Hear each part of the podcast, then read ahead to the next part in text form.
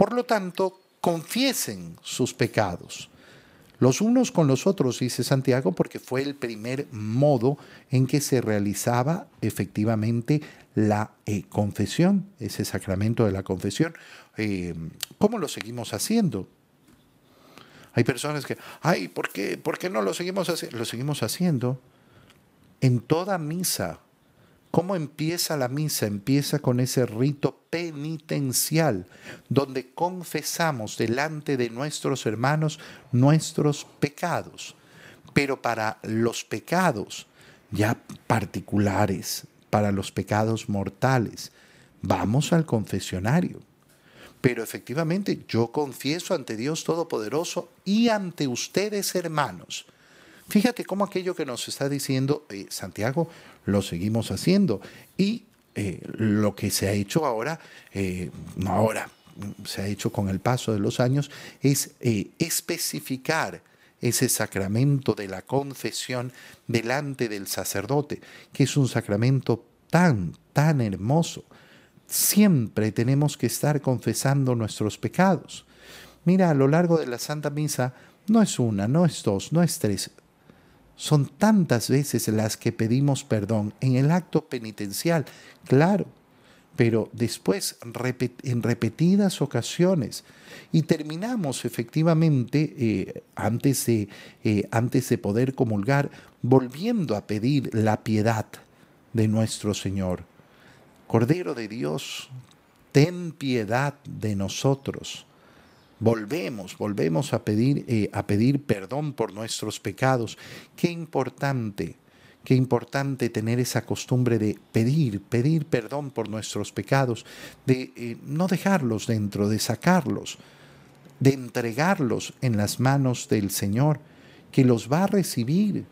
Para eso, para eso ha venido al mundo, para ofrecernos esa salvación pero nunca nos va a robar los pecados, tenemos que entregárselos.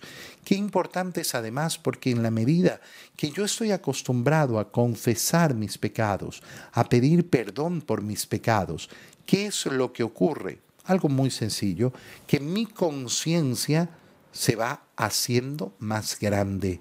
Voy ejercitando la conciencia.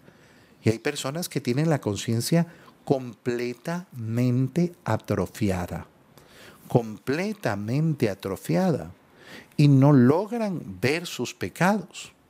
¿Por qué? Porque no, yo no tengo pecados, yo no tengo pecados, yo no tengo pecados. Qué pena, ¿no? Qué pena tener la oportunidad en la vida de pedir perdón y no hacerlo. Mucho puede la oración insistente del justo.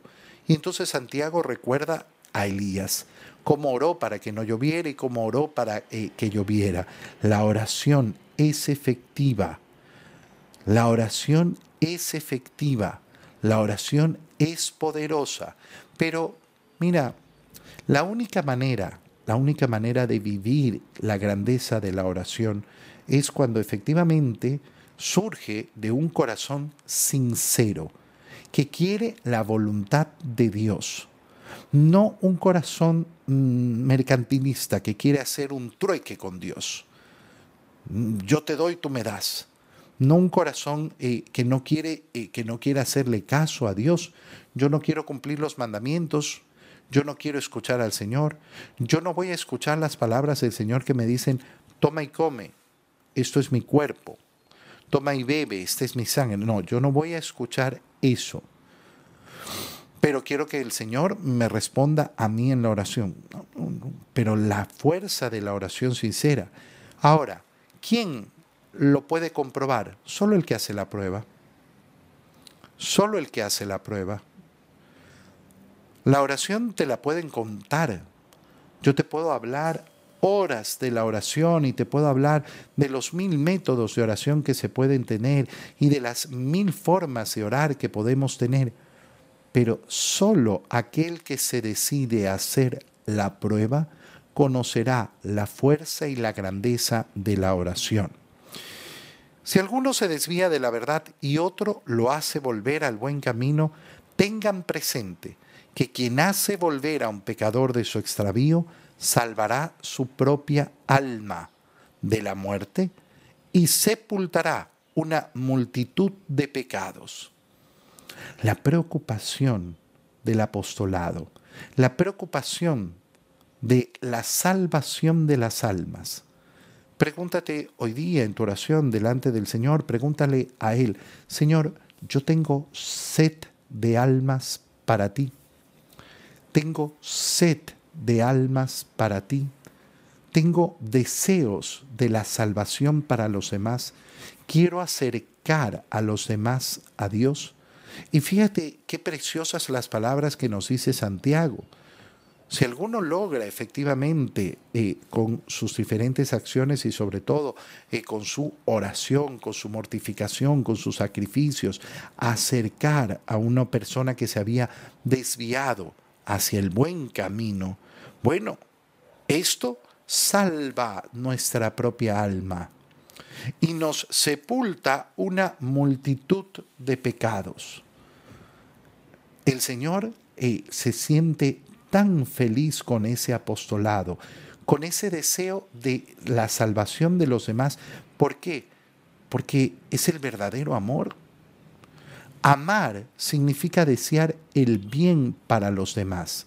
Bueno, ¿qué amor más grande puede haber? Es decir, ¿qué bien más grande puede haber que desear el cielo para los demás? Si yo deseo el cielo para los demás y si yo me empeño en buscarlo, buscarlo para mí, obvio, en primer lugar, no es que eh, yo simplemente le voy a decir a los otros, mira, tú, tú cambia, tú haz, tú, tú, tú camina. No. Yo con ese esfuerzo, con esa lucha personal, pero con ese deseo de que los demás se acerquen al Señor.